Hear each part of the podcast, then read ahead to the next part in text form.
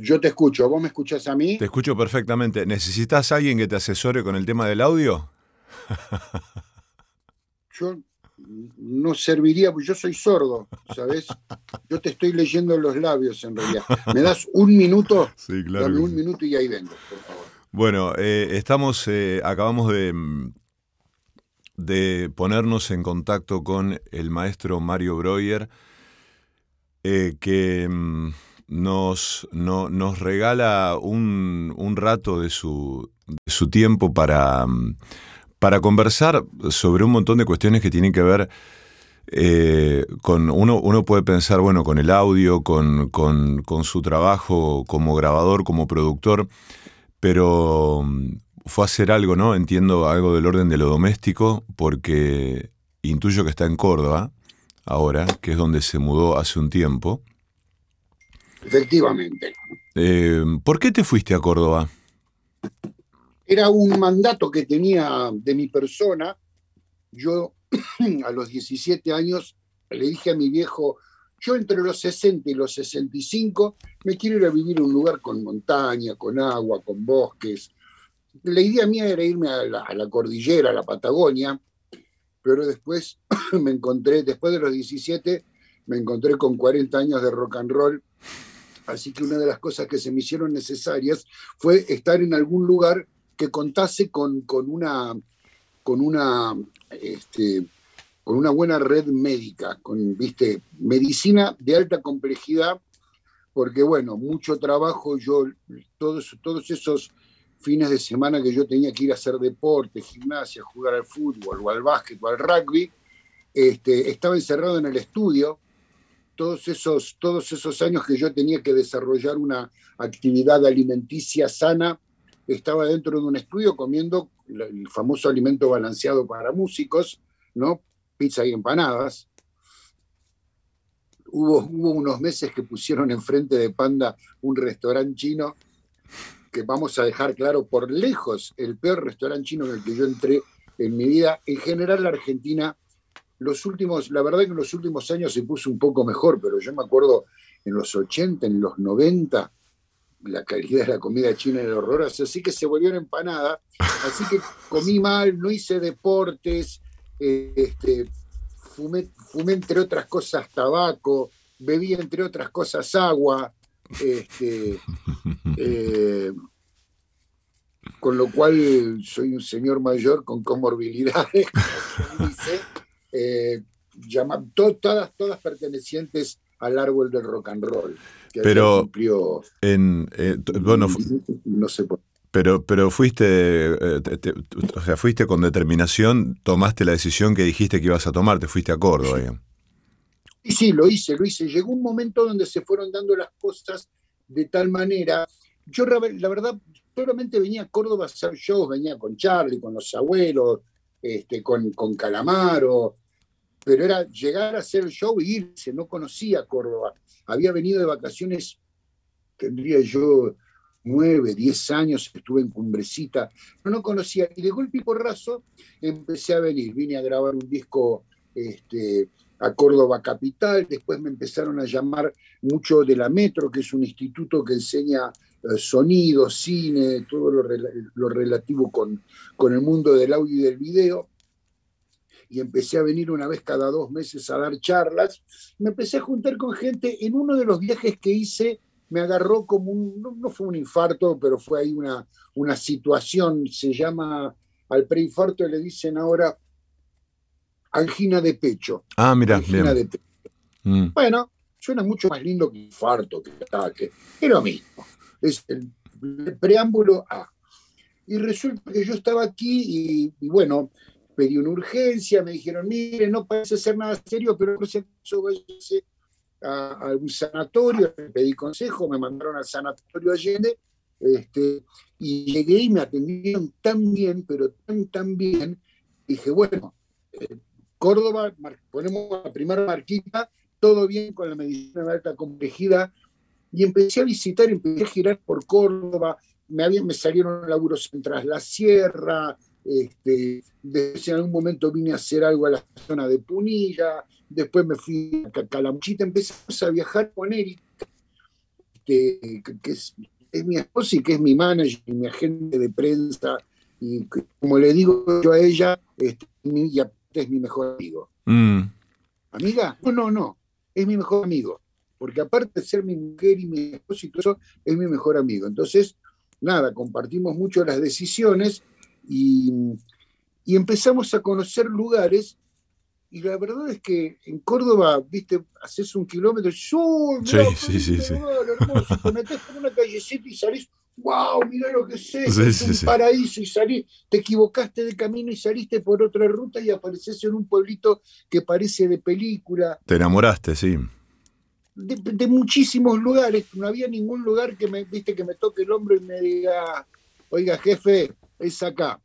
No me pasó hasta que pasamos por Agua de Oro. Muy bien. Cuando llegamos a Agua de Oro nos pasó una cosa increíble, que es que estábamos con, mi amigo Gastón López, eh, eximio productor este, agropecuario y un gran músico y un gran amigo, y me dice, yo sé dónde te va a gustar. Él siempre me decía eso.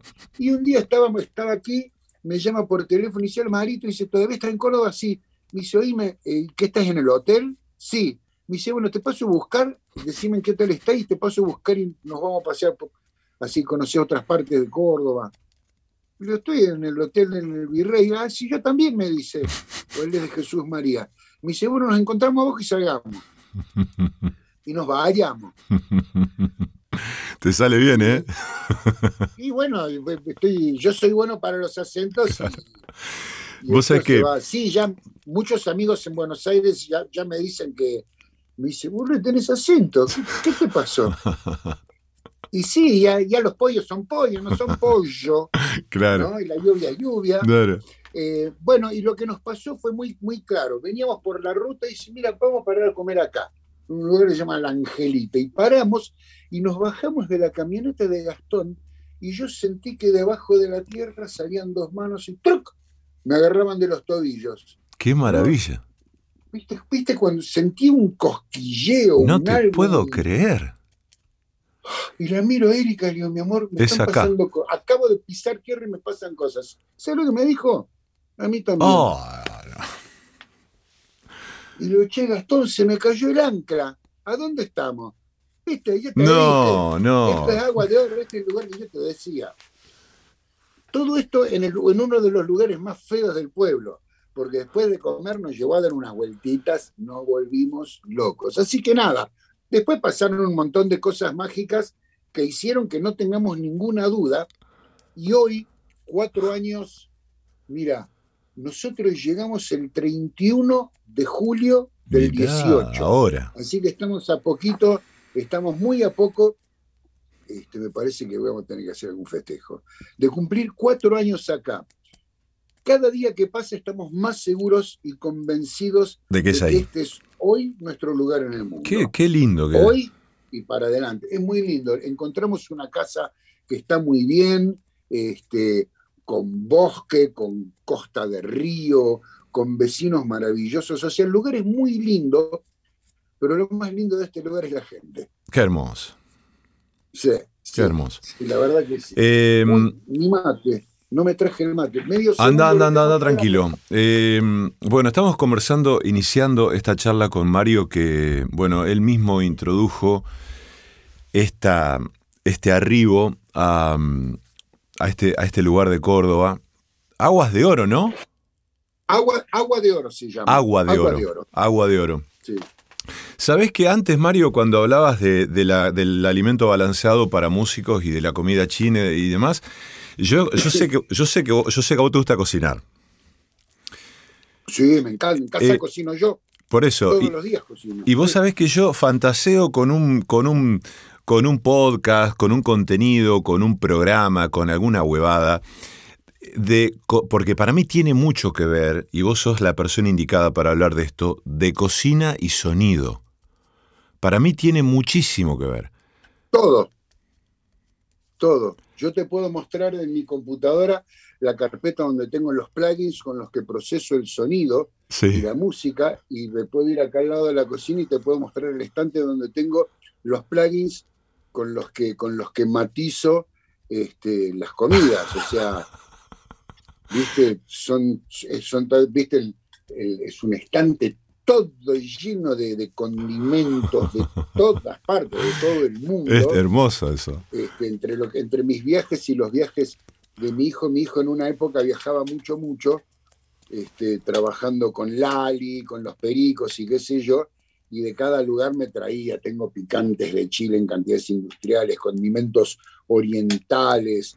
Entonces sí, sí, me gusta mucho y tiene muchísimo que ver porque, porque pasa por el mismo lado, porque tiene que ver, tiene que ver con los temperos, tiene que ver con, los, con el equilibrio, tiene que ver con el balance, tiene que ver con el tiempo que uno le dedica, ¿sabes? Este, hay comidas que se pueden hacer rápidas y comidas que llevan un montón de tiempo hay muchísimo paralelismo entre, entre mi placer de mezclar música y, mi trabajo de cocinar, o viceversa. En realidad es todo placer. La verdad que son, son dos actividades que me permiten a mí hacer algo que, no sé, porque por ahí me, tocó dedicarme a esto, y yo supongo mucha gente le pasa, pero me gusta mucho darle placer a la gente, mm. producirle placer, mezclar un tema y mostrárselo a alguien y ver su sonrisa, no sé, supongo que debe tener que ver con el ego, vaya uno a saber. No sé, pero eh, cocinar, eh,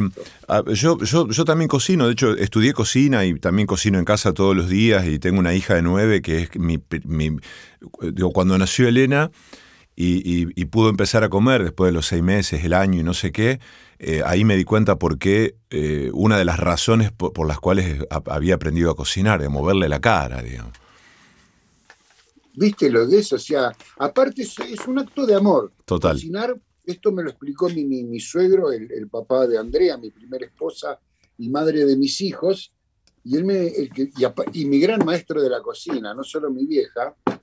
Este, y la verdad es que sí, es, es un acto de amor. Eh, yo lo hago, me, causa tanto placer todo lo de la cocina. Yo a ver, yo me levanto a la mañana este, yo suena el despertador, o no suena, me despierto, me levanto solo, y es así, uy, bueno, me levanto, ¡pum!, arriba.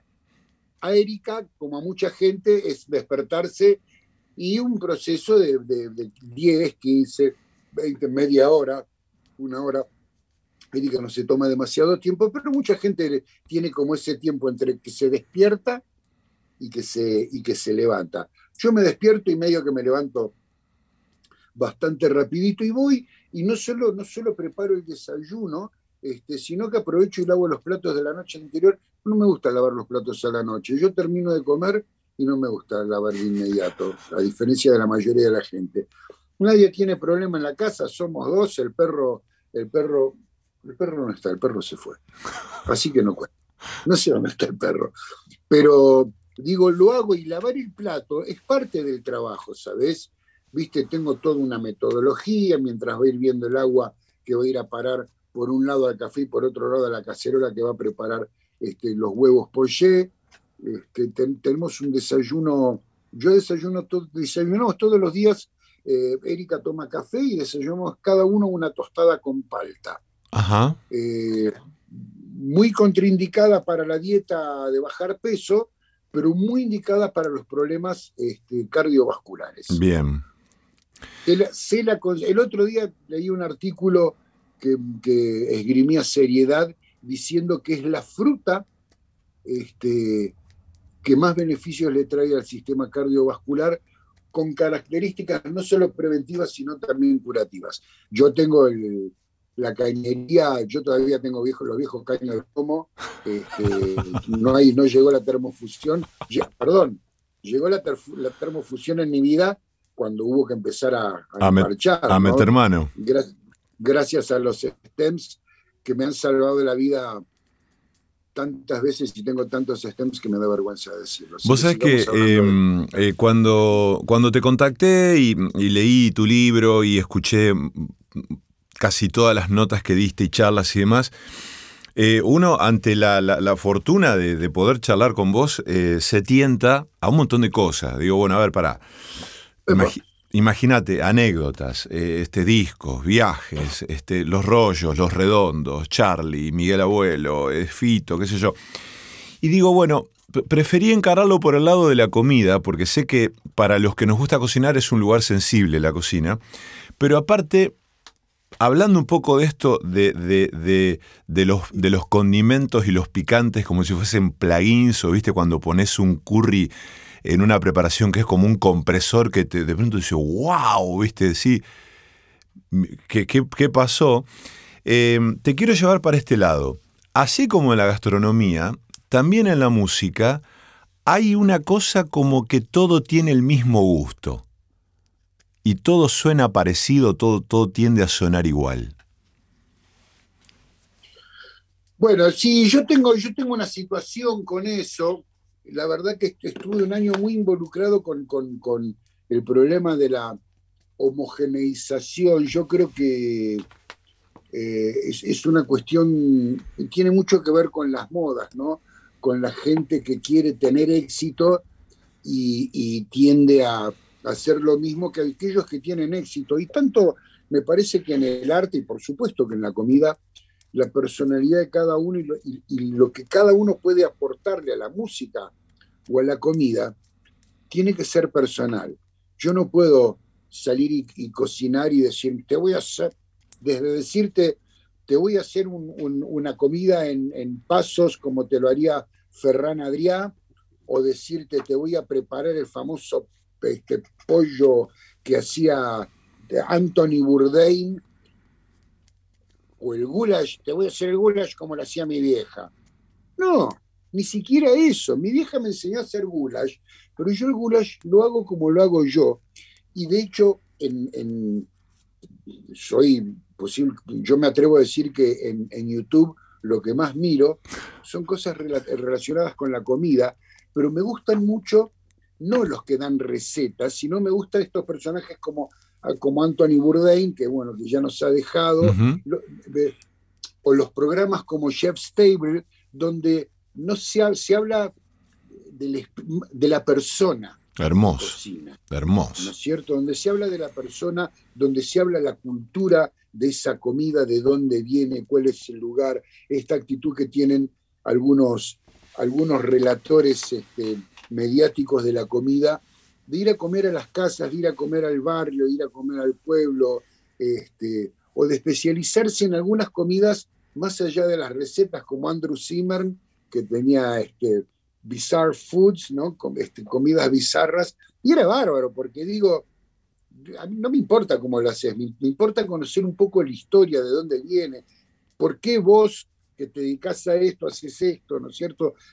Y esto es, esto es, es lo que a mí me parece que está bueno de las artes, de los escritores, de los que componen música, de los que producimos música, de los que cocinamos hacer prevalecer tu instinto, tu personalidad, quién sos, ¿no es cierto?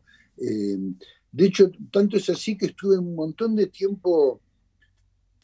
En realidad, hay, hay una palabra, son dos palabras, este, de las cuales yo hablo desde que empecé a trabajar, que es la palabra huella sonora, mm. ¿no? La huella sonora. ¿Qué es la huella sonora? La huella sonora, esa es la huella de mi dedo.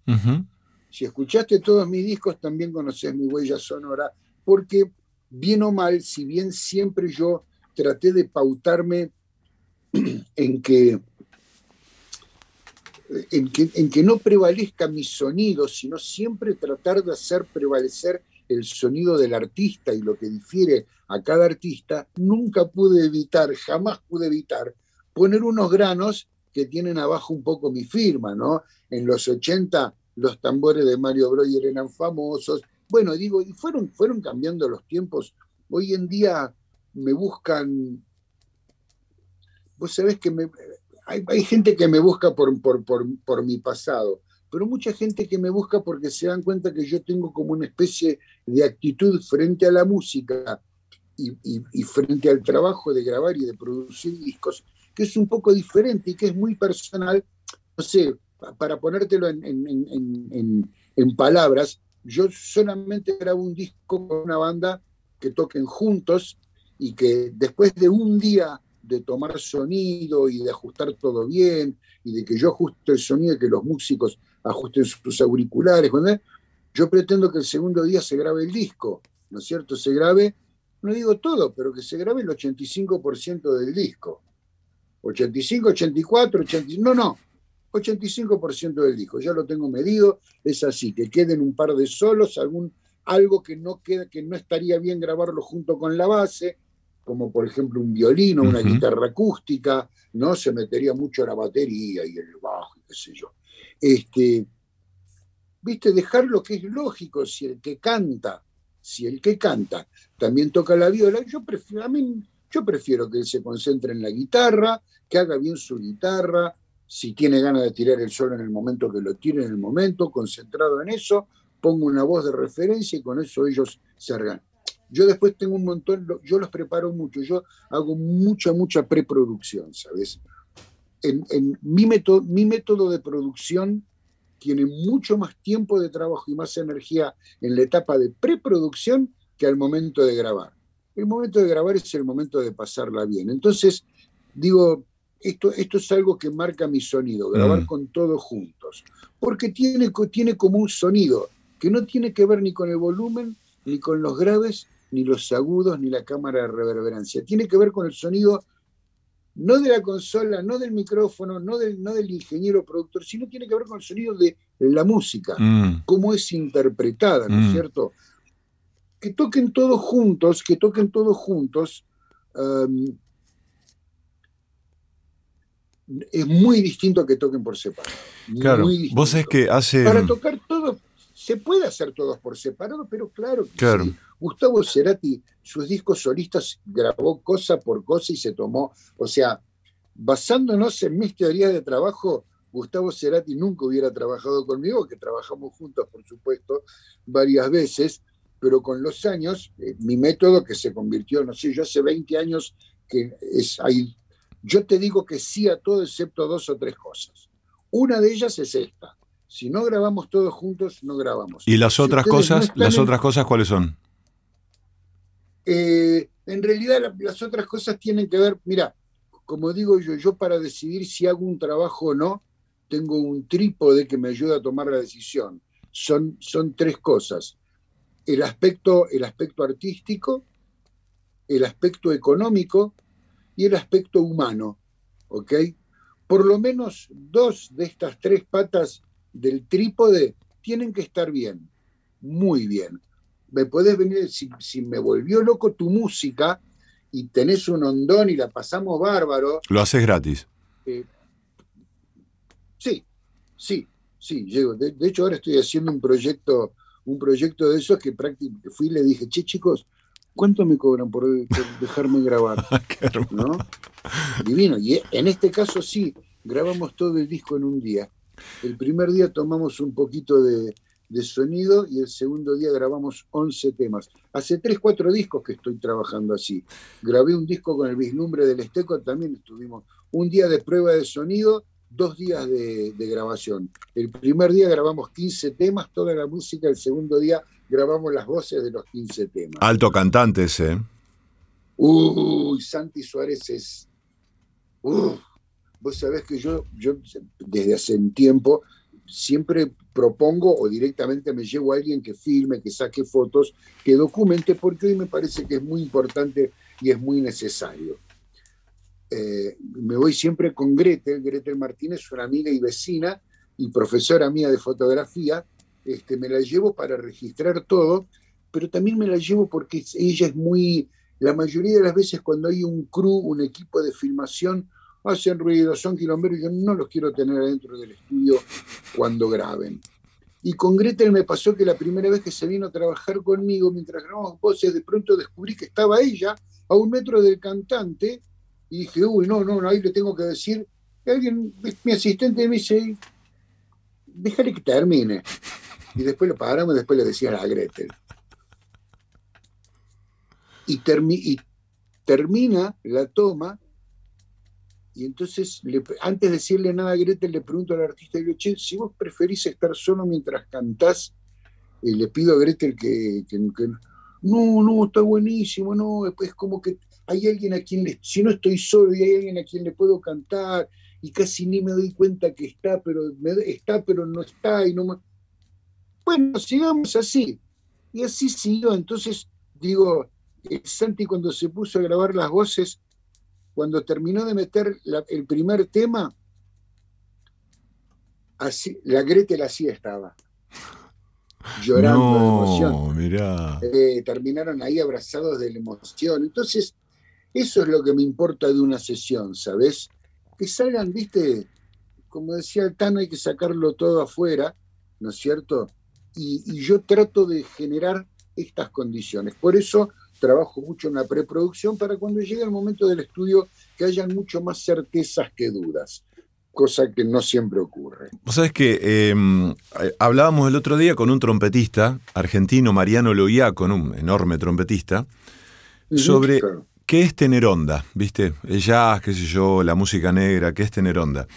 Y siempre em, hablamos de este, estas experiencias en las que, por ejemplo, si uno le da una partitura de una chacarera a un pianista escandinavo que nunca salió de su región, digamos, difícilmente toque una chacarera. Va a tocar algo que está ahí, ¿no?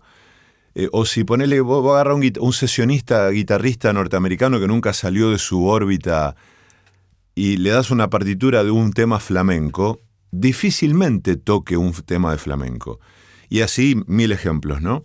Digo, hay algo que no se puede escribir, hay algo que no se puede prever y es eh, una instancia en la que sucede la música, que escuchándote imagino que es eso a lo que vos apelás cuando decís, bueno, no, yo grabo al grupo tocando todo junto. Mirá, esto lo, de la onda, viste, es eh, pues, la, la pregunta, yo ya me encontré varias veces gente preguntándome, pero no entiendo, Mario, ¿qué es la onda? Cuando yo digo, chicos, pónganle onda. ¿Pero qué es la onda? Primero y ante todo, si a alguien le tenés que explicar qué es la onda, nunca lo va a entender, por, mejor que se lo Segundo, la onda de la música tiene que ver con el groove que tiene cada música, que es lo que estás hablando vos, ¿no es cierto? Eh, es un poco como decís vos. Yo el tango, nadie, nadie hace el tango como los argentinos, nadie hace el taquirari como los bolivianos, nadie hace el rock como los ingleses o los americanos, ni siquiera nosotros. Eh, ahora, existen cruces. Vos sabés que fuera de América Latina, a los músicos americanos, europeos, orientales, les cuesta mucho el 6x8, el 3x4 la forma irregular no... ¿Cómo es que cambias cada tres? ¿En serio? ¿Y no cuatro o dos? Les cuesta mucho entrar en eso y es una cuestión de neto corte cultural. Es exclusivamente cultural. Hay cruces, hay gente que aprende, hay gente que pasa para, para, para el otro lado, hay músicos que tienen la capacidad de entender y de, em, de adaptarse a, a, un montón de grooves, pero es una cuestión cultural y hay que conocer. Vos sabés que, hablando de las cosas que hago y que no hago, si yo, si me llaman para hacer una música y yo no entiendo bien culturalmente de qué se mm. trata, arranco por salir, me mm. voy. Mm. Digo, no, mirá, yo te, por ejemplo, eh, yo sé de Cuba y todo eso, pero yo no conozco profundamente mm. la historia de la música cubana. Hoy un poco más que antes. Pero me han llamado bandas de salsa, venezolanos o cubanos, para trabajar y mandárselos a alguien que sé que va a hacer mejor el trabajo. Mm. Con esto también me he llevado, porque yo también siempre soy de decir, che, mira, si tenemos duda, te hago una mezcla, una mezcla demuestra, lo que yo llamo, te hago una mezcla de dos horas, no una mezcla de dos días para seducirte, no me voy a pintar y ponerme ropa sexy. Este, sin, hago una mezcla sin maquillaje, ¿no? Como donde está mi impronta, ¿no? De esto estoy hecho yo. Después pintamos la boquita, le ponemos un sombrero. Pero hago esto y lo hago siempre. Me ha pasado, me he encontrado con sorpresas como una banda de música gitana, Gypsy Music, ¿no? Hace muchos años unos colombianos me escriben y que yo mucho no leí, pero les dije, colombianos haciendo Gypsy Music. Rarísimo. Y en un momento me llaman, me llaman por teléfono y me dice, no, me dice, ve, ve a don Mario, nosotros le mandamos a usted unos mensajes y unas músicas y no hemos recibido, y bueno, queremos saber si tal vez no la recibió y, y, yo, a ver, ¿cómo, ¿cómo, es tu nombre? Yo, soy Javier, Javo me dicen. Bueno, le digo, hagamos una cosa, porque yo realmente no creo poder hacer muy bien este trabajo y te pido disculpas que no te haya contestado, que creo que no te contesté porque quedé en dudas. Le digo, hagamos una cosa, ¿por qué no me mandas el multitrack de un tema? Mandame el multitrack de un tema. Es más, mandame el tema más difícil que tengas. Yo te voy a hacer esto que te decía recién, te voy a hacer una mezcla en dos horas y te la voy a enviar. ¿Mm? Si lo que tú escuchas está bien y, se parece a tu ensueño, hagamos el trabajo. Y si no, este, busquemos a, alguien más. Ya mismo le mando a don Mario, ya, ya le estoy mandando, ya le estoy mandando, ¿usted tiene Pro Tools? No, sí, sí tengo Pro Tools, ya le estoy mandando una sesión de Pro Tools totalmente limpia, solamente con los archivos. Perfecto, le digo, bárbaro. Me manda eso, día de buen internet, a la hora ya lo tenía bajado. Eh, me pongo a laburar, ¿no? Digo, bueno, a ver, ¿qué hora a las 12. Le voy a dar dos horas. Y me siento pim, pim, pim, pim, pim. Y en eso digo, qué bueno que está esto, está buenísimo esto, qué lindo, cómo camina, qué onda, qué sonidos raros y lindos, una guitarra que suena totalmente distinta, con trabajo. Eh, ya está, ¿cuánto pasó? 50 minutos. Ah, le pongo una horita más. No, se lo voy a mandar así. le, voy, le voy a mandar esto. Se lo mandé, eh, le mandé un MP3. A los cinco minutos me llama llorando. El no. Llorando. No. Que no lo podía creer, que de dónde salí, que cómo es que sin que nadie me haya dicho nada había entendido perfectamente el equilibrio de los instrumentos, los colores, las intenciones, la dinámica. Pues sí, bueno, seguimos trabajando. Ellos son los Burning Caravan.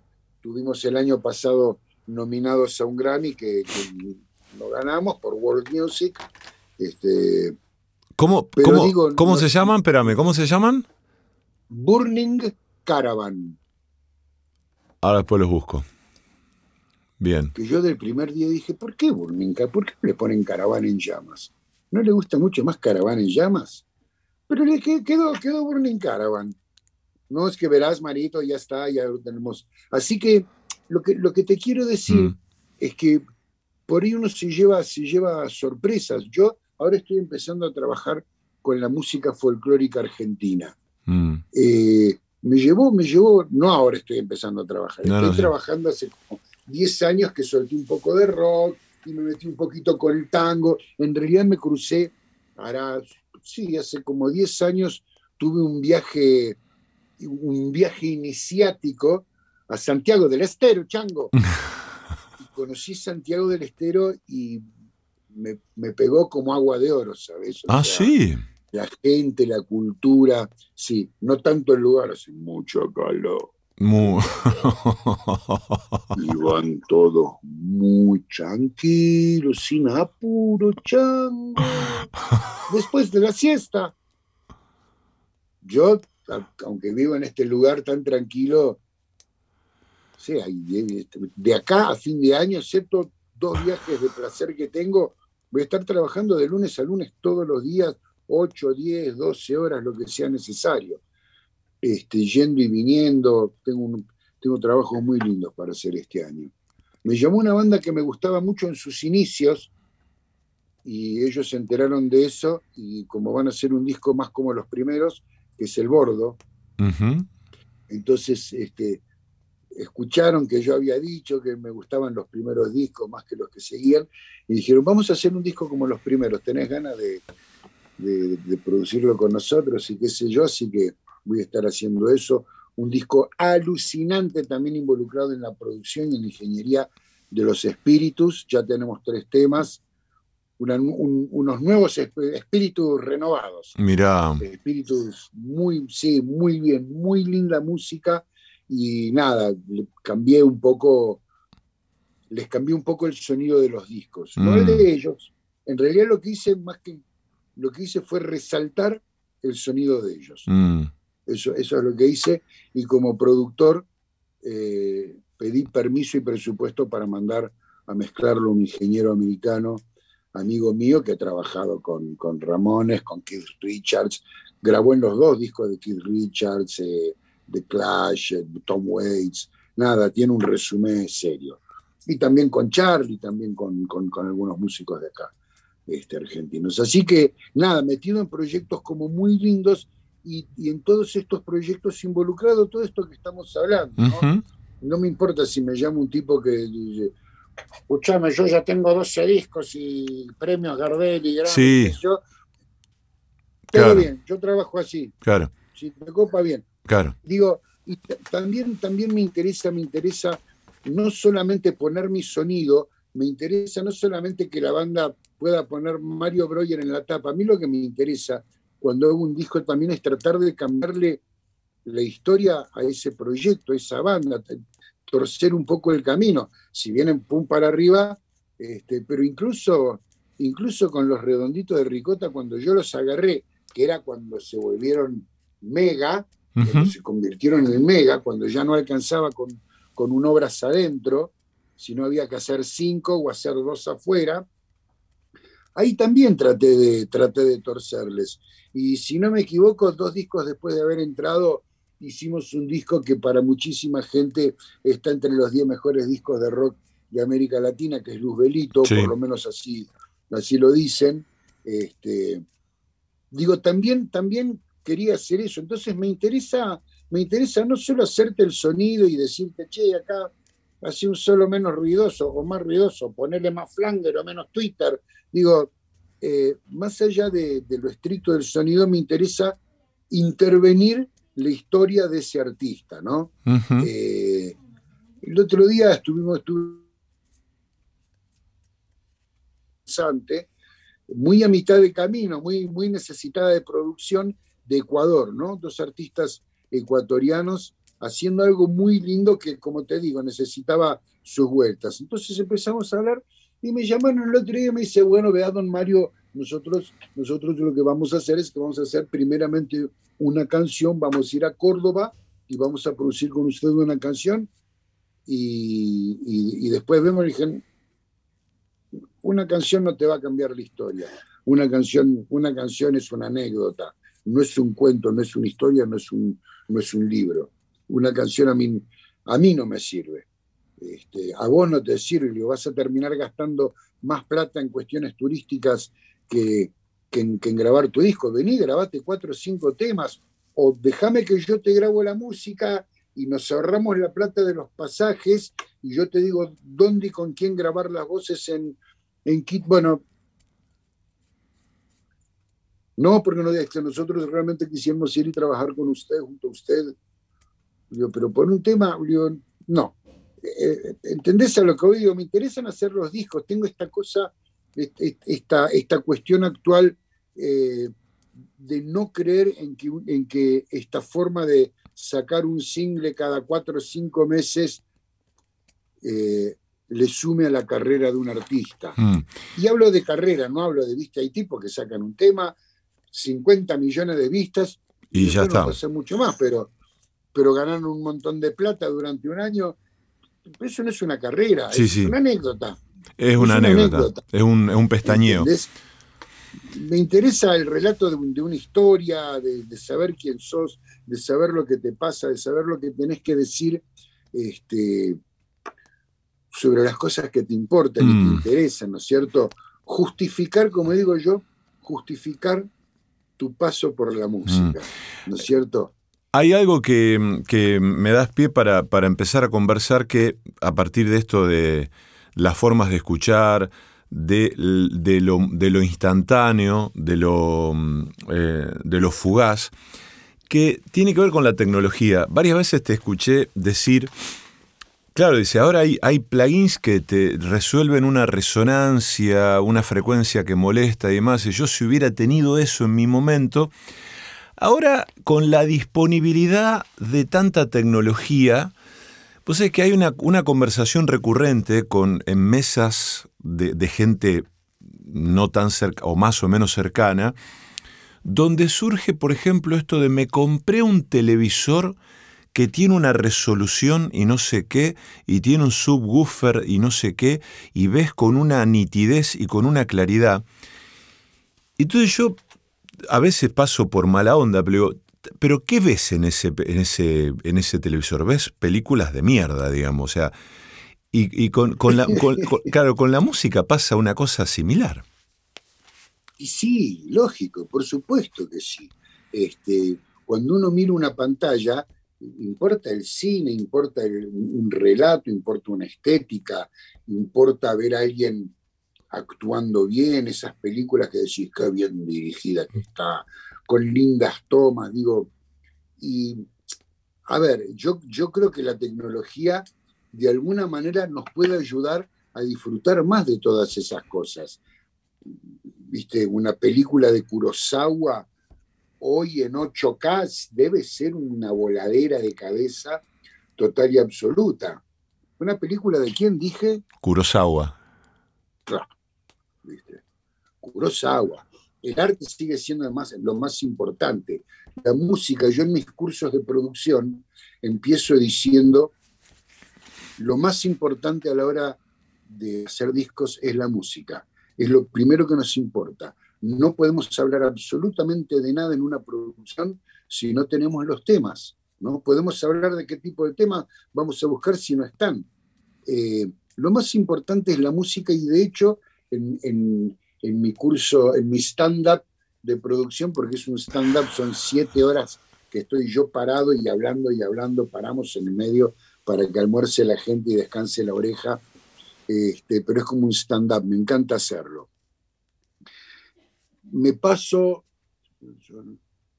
creo que son cuatro o cinco filminas del PowerPoint que yo voy mostrando, donde no salgo del tema, es, como que un tercio del curso es hablar sobre el tema.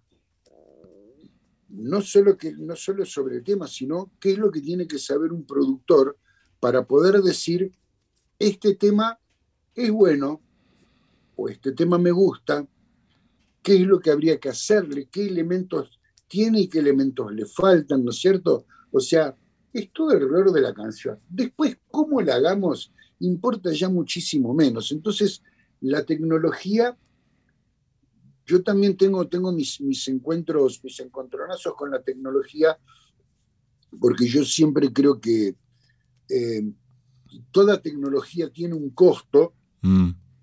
en el sentido de que la tecnología nos acerca a algo, pero nos aleja de otra cosa.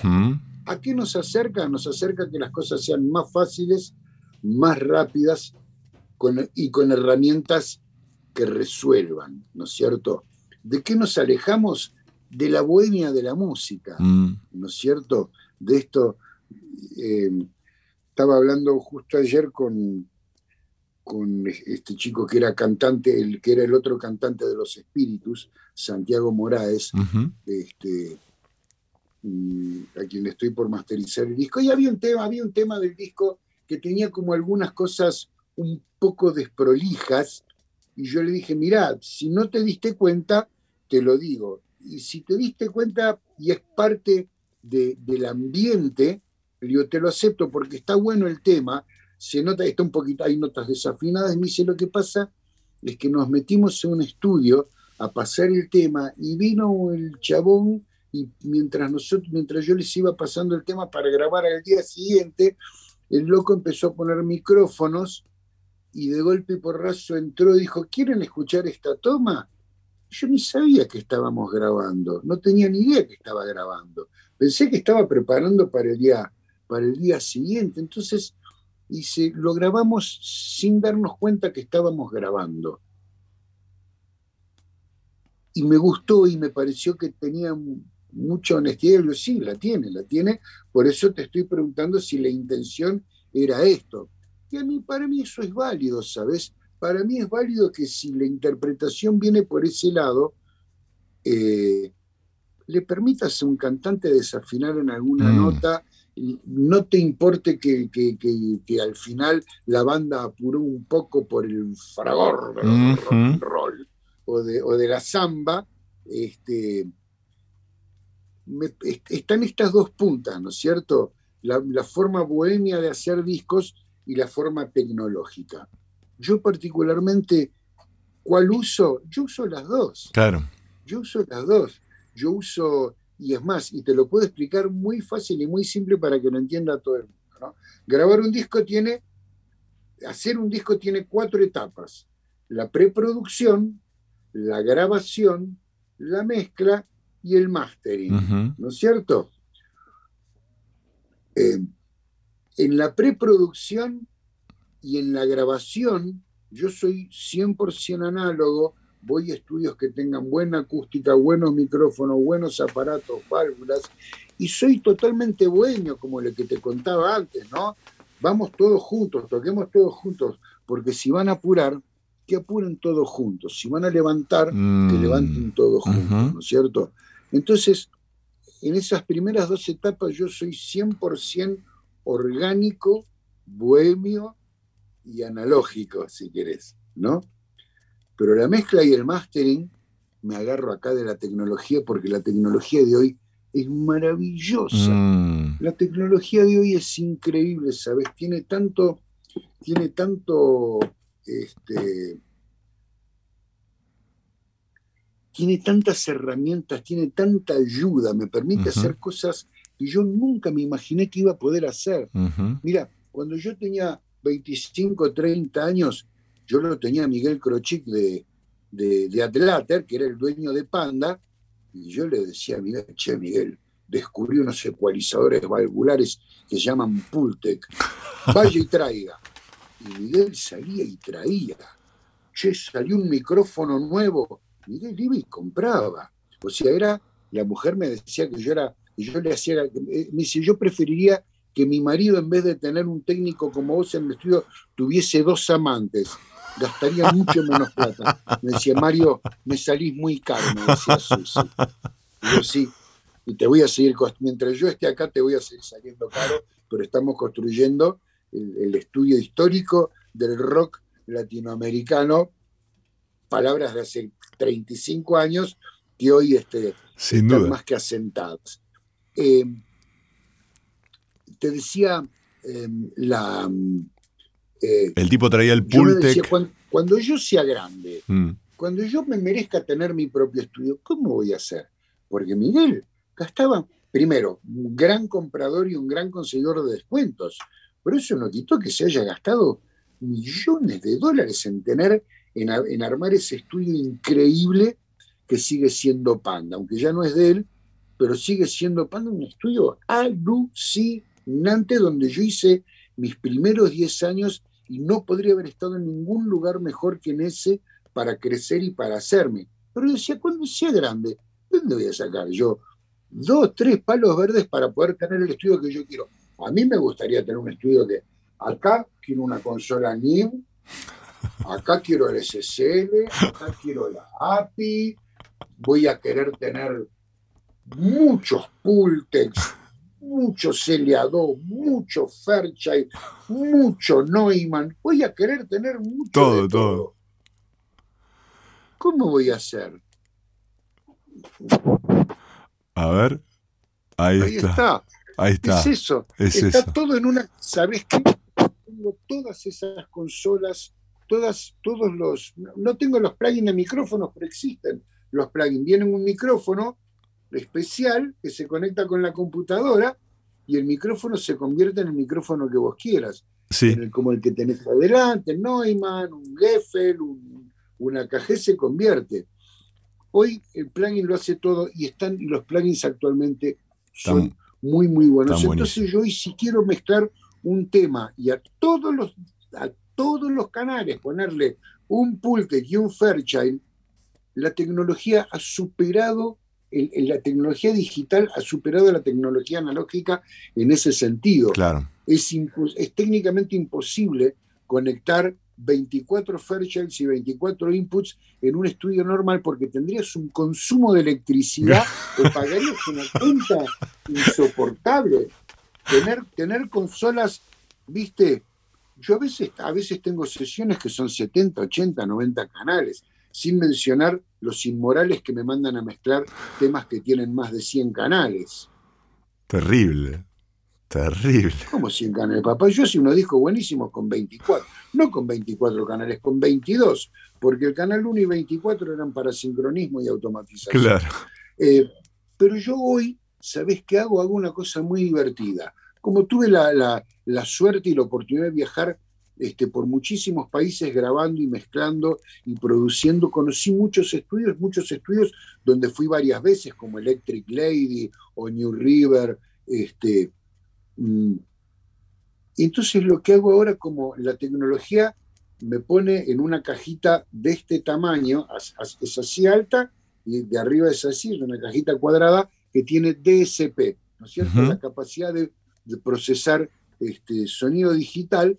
Entonces yo me armo, los estudios, la sala 2, ¿cuál es? Sí, no, sí, la sala 2 de Electric Lady, una NIF, este, tenían una NIF de, eh, de 50 canales tenían.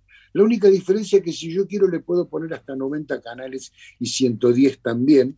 Capaz que voy a necesitar otra cajita si tengo que poner tanto. Claro. Pero me armo un estudio y digo, mezclo todo con este plugin de la consola NIF o de una SSL o de una API, lo que yo decida elegir, pues aparte tengo NIF vieja, NIF nueva. Sí, una locura. nueva.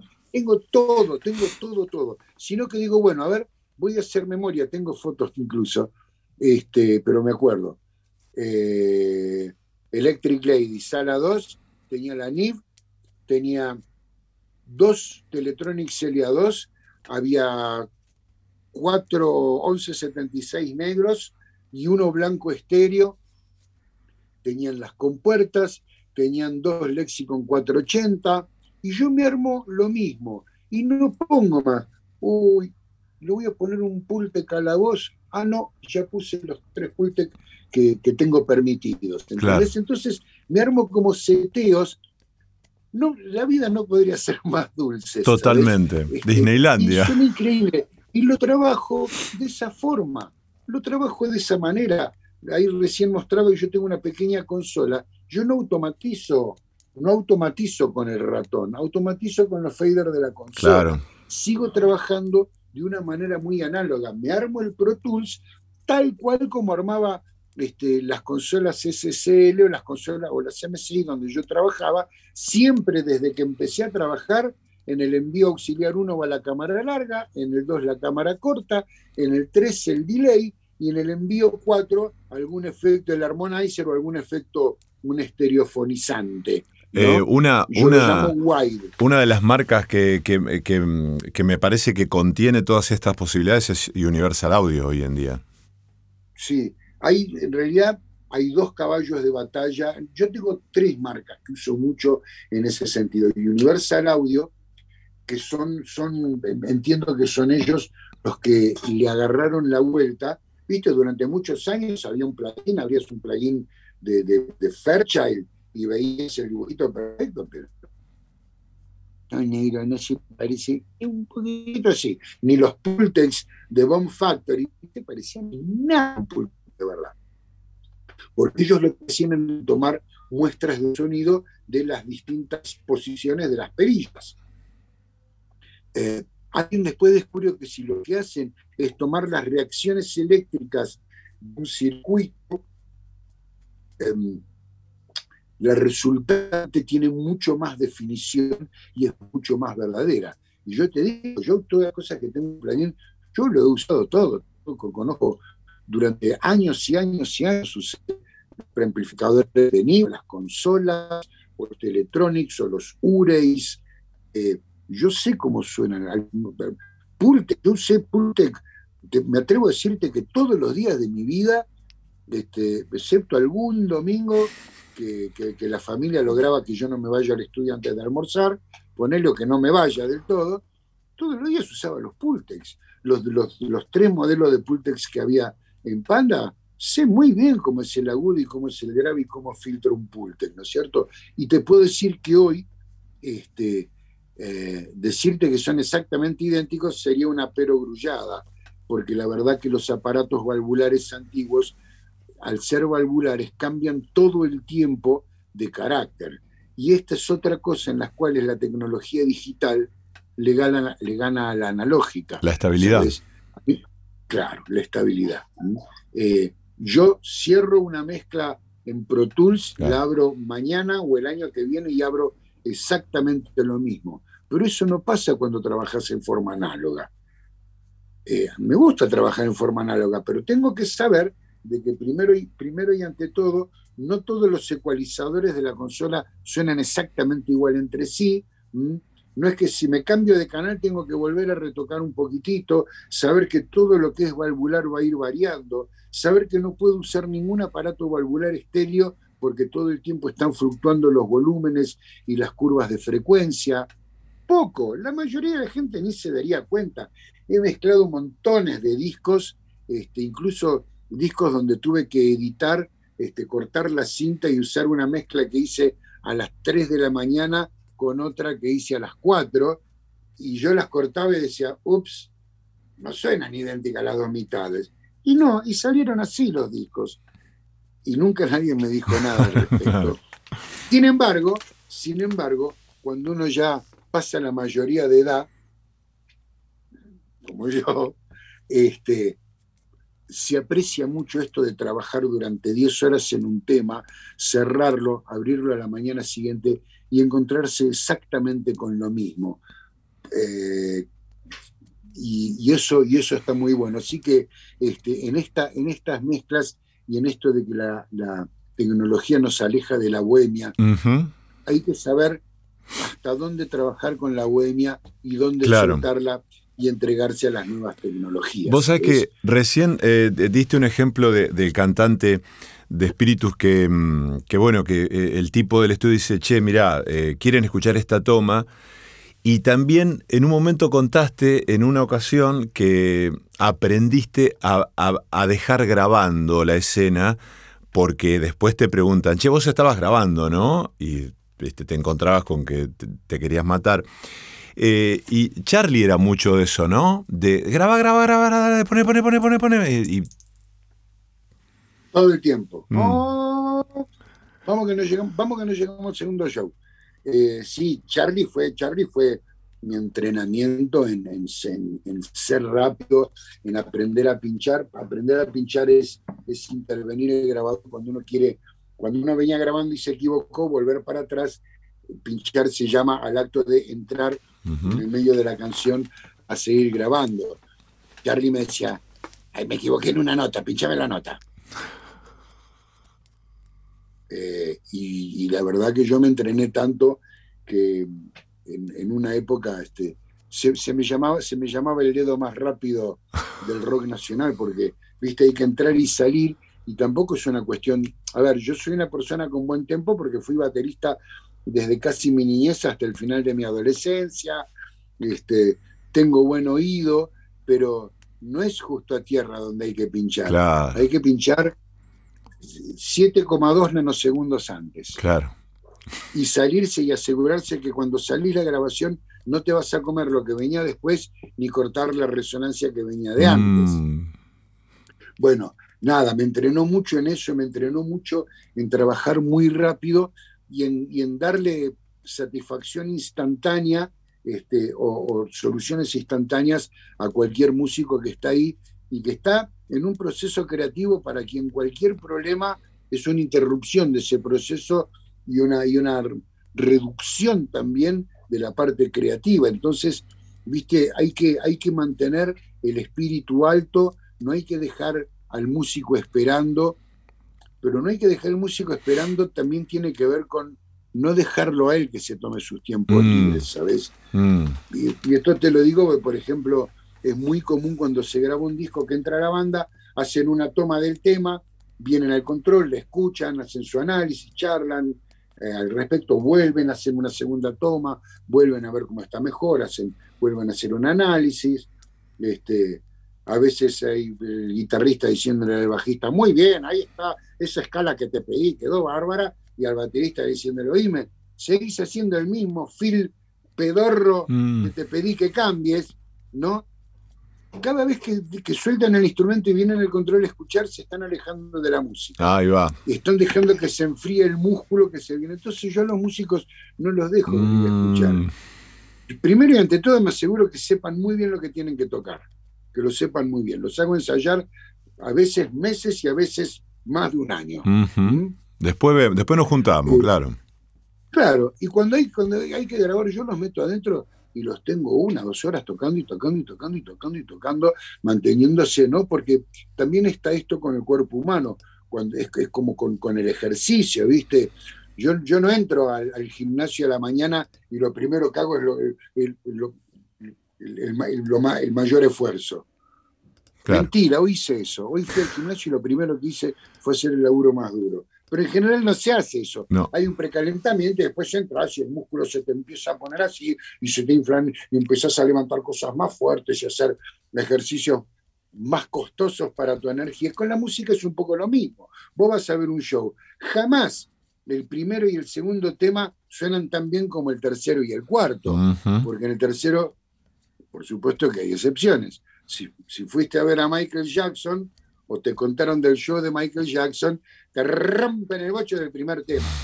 Pero es de los muy pocos, ¿eh? Es de los muy pocos, que, que- que- de los muy pocos shows que yo el primer tema dije, ¡wow! Ahí está.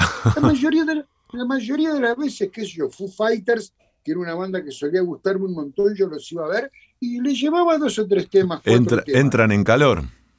es entrar en calor. Entonces, si en el estudio vas a parar, cada vez que termina el tema, vas a parar, si el tema dura cuatro minutos y después vas a parar 10 o 15 minutos, te enfriaste, Mm. bajaste, Mm. se te fue la onda, se te fue el groove, perdiste. Entonces yo los pongo y yo les voy diciendo, toma, otra toma, otra, esta está buena, regalen Claro. una más, listo, pasamos al próximo tema, primer toma, segundo. Entonces los hago grabar tres, cuatro temas y después los Y dejo después. que vengan y que escuchen. Eh, te quiero llevar para un lugar más emocional, eh, eh, apelando a la- al momento en que tu amigo, eh, el, el cordobés, eh, te llevó agua de oro y vos sentiste que se te cayó el ancla. Cuando yo era chiquito, mi viejo era un gran oyente de radio y de tango. Era un tanguero, cantaba muy bien tango. Y, me- yo era chiquitito y, y me decía, vení, vení, escuchá esto, mira, escuchá lo que hace acá Gardel, o escuchá lo que hace acá Floreal Ruiz, o escuchá cómo, cómo relata, escuchá cómo relata este, era futbolero, o escuchá cómo, cómo Antonio Carrizo tal cosa. Y el tipo, de- después de grande, me di cuenta que me había enseñado a escuchar. ¿eh? Como cuando alguien te dice, mira esto, ¿no? ¿Viste la, la historia esa de Galeano? eh, ayúdame a mirar. Bueno, ¿se puede aprender y se puede enseñar a escuchar? es muy fácil en realidad, ¿sabes? Hay un truco que la gente no lo utiliza, eh, que es maravilloso para escuchar. A mí me enseñó mi papá a escuchar igual que vos, me sentaba a UPA y me mostraba Vivaldi, Mozart, Bach, Beethoven, y, me decía, vos y me contaba lo que pasaba con la música, yo tenía cuatro o cinco años. Y yo me acuerdo de una cosa que después fue como una característica de mi sonido, me decía, ¿vos escuchás todos los instrumentos? Y yo decía, no, yo escucho todo como una masa increíble, ¿no? Como una cosa muy completa, pero no identifico. Sé que hay violines y que hay, que hay flautas, pero no los identifico. Y fue medio una característica. Después me dediqué un poco, nada, a tratar de que todo suene así, ¿no? Lo que yo escuchaba tiene que ver con mi sonido. Entonces, aprender a escuchar es muy fácil, hay un truco increíble. Primero y ante todo, apagar al petizo. Ahí va. También podés hacer Taparse. así y también funciona. Cerrar los ojos. En otras palabras, hay que tratar de cancelar a los otros sentidos. Mm, darle, dar, darle recreo al, viste, tratar de estar en un lugar donde solamente escuches lo que tenés que escuchar. Un podcast, una canción, un partido de fútbol. Yo, mira, ot- otra anécdota de pibe iba al campo a Mercedes y el señor al capataz, por ahí me quedaba unos días, me quedaba en la casa del capataz. Yo era muy chiquito. Y el capataz le gustaba escuchar los partidos. Y escuchaba los partidos así, con los ojos cerrados. Y yo decía, Ricardo, ¿vos por qué escuchás el fútbol con los ojos cerrados? Me dice, porque con los ojos cerrados veo todas las jugadas, me imagino todo el, partido y veo las Si yo abro los ojos, ya se me mezcla lo que está diciendo el, lo que está diciendo José María Muñoz, ¿no? Este, con las gallinas, con la oveja que se me soltó, el caballo, las nubes. Claro. Deja de ver el partido. ¿Viste? Esa onda. Yo cuando necesito escuchar bien música, cierro los ojos. Te cuento una más. Había una, una gente, unos señores muy astutos, viene ella mismo la pregunta, ¿cómo no se me ocurrió antes a mí? Que hacían un espectáculo que montaban en un pequeño auditorio un muy buen equipo de sonido, así muy bueno, casi siempre dentro de posible con vinilos en perfecto estado, y vos pagabas una guita para ir a escuchar un disco de punta a punta con muy buen audio, tenías que dejar tu celular, había, había así como un lugarcito donde dejabas tu celular, te daban una fichita, ese número coincidía con el casillero, no podías entrar. Si sonaba un celular en la sala, se lo identificaban enseguida y el lugar quedaba a oscuras total. Impresionante. Si, si, te sonaba, te identificaban y te echaban. Claro. No el teléfono, a vos, fuera. Prohibido entrar con teléfono. Prohibido, tratemos de no hacer ruido apagaban todas las luces y escuchabas un disco de punta a punta. Comentarios típicos de la gente que salía del lugar. Ah, yo tiro todos los CDs a la mierda, yo vuelvo al vinilo. Yo vendo el auto, la camioneta y el departamento de Punta del Este y me compro un equipo como el de hoy. Y la verdad, escuché, no sabes cómo se escuchaba. Pero el gran secreto de cómo se escuchaba Ahí va. Era, la oscuridad, era la cancelación de todos los, de todos los, este, los sentidos. De todos los otros sentidos, ¿viste? No se podía entrar con Morphy, ¿viste? No, no habían otros sonidos, no había luz, ¿no? Este, así que tiene que ver con esto aprender a escuchar. Si aprende a escuchar así, no, no es que ni siquiera tenés que aprender, tenés que darte cuenta cuando cerrés los ojos te vas a dar cuenta automáticamente este, de cuánto mejor que se escucha y cuánto se ve.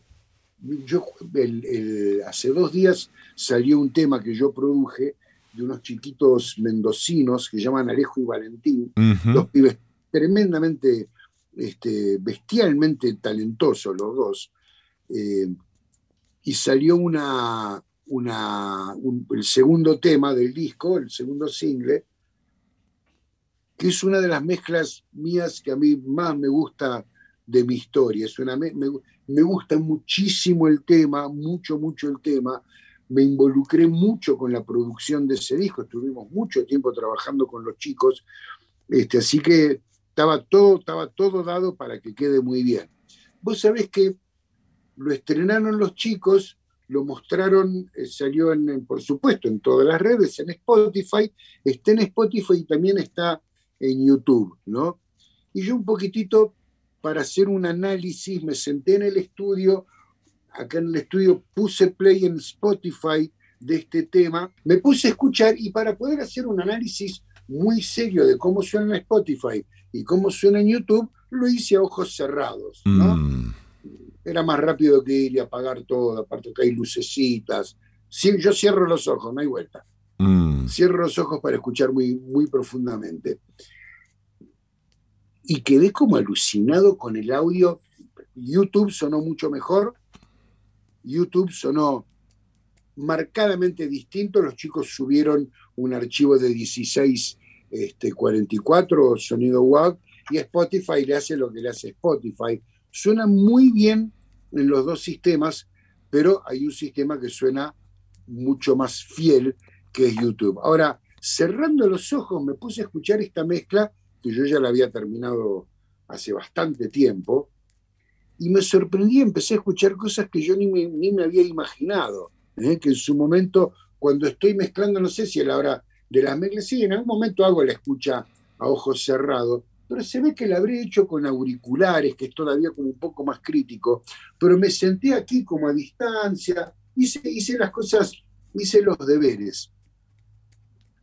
Y es increíble las cosas que vi, cosas que o no me acordaba que había hecho la mezcla, o decir, ¿cómo es que llegué a esta limpieza, a esta, cómo, es, cómo es que logré poner tres sonidos tan distorsionados que se escuchen tan claramente, ¿no? Dentro de la mezcla, los espacios.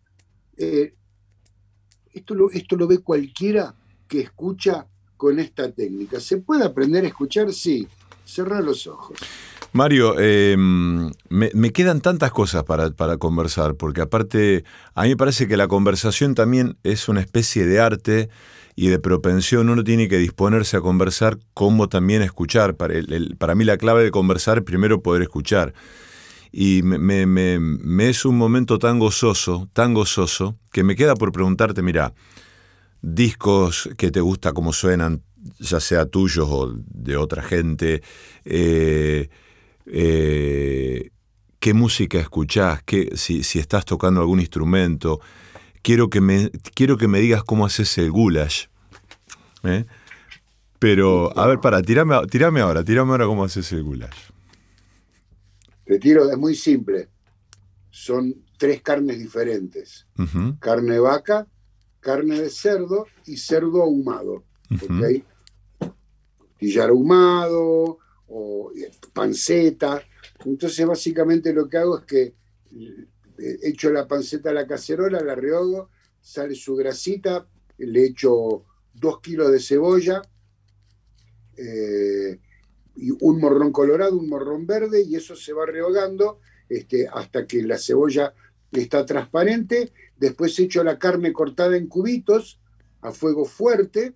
Cuando la carne se puso medio blanca, este, le pongo sal, le pongo páprica y bajo el fuego. Y después solito va saliendo todo el jugo. No hay caldo, no hay tomate, no hay nada. no hay vino, claro. No, no. Ni repollo, ni nada. Es, este, es el goulash que hago yo, es el goulash que me enseñaron mi mamá y mi madrina, ambas nacidas en Budapest. Y de hecho me estoy yendo el mes que viene a Budapest, en septiembre a Budapest, hacer un relevamiento eh, profundo de los, de los goulash, que en realidad lo que nosotros conocemos como goulash no es goulash, sino que es perkelt. Ahí va, mirá. El goulash es algo similar, pero es una sopa. Mirá Lleva papa y los spätzli vienen con el perkelt, no con el Ah, no con el goulash. Los, los ñoquisitos esos chiquititos que se hacen con el... Eso se hace con una masa casi idéntica a la de los panqueques, pero un poco más pesada. Más pesada. Un poco más pesada. Qué maravilla. Yo tengo la maquinita para hacerlo. Este, estás convidado a venirte a Córdoba cuando quieras, tiene que ser invierno, y nos sentamos, nos ponemos a hacer el goulash juntos, porque solamente vas a aprender a hacerlo bien cuando vengas acá y lo hagamos juntos. Cuando te ponga a cortar cubitos de carne. Te mando un abrazo y gracias enormes por este tesoro de charla. Bueno, fue un gustazo. Este, si quedan más preguntas, podemos organizar algo, no para este año porque ya lo tengo muy vendido, pero si querés el año que viene hacemos un segundo encuentro, andá juntando preguntas que yo tengo las respuestas. Un abrazo, Mario, un placer. Un abrazo grande a vos. Muchas gracias.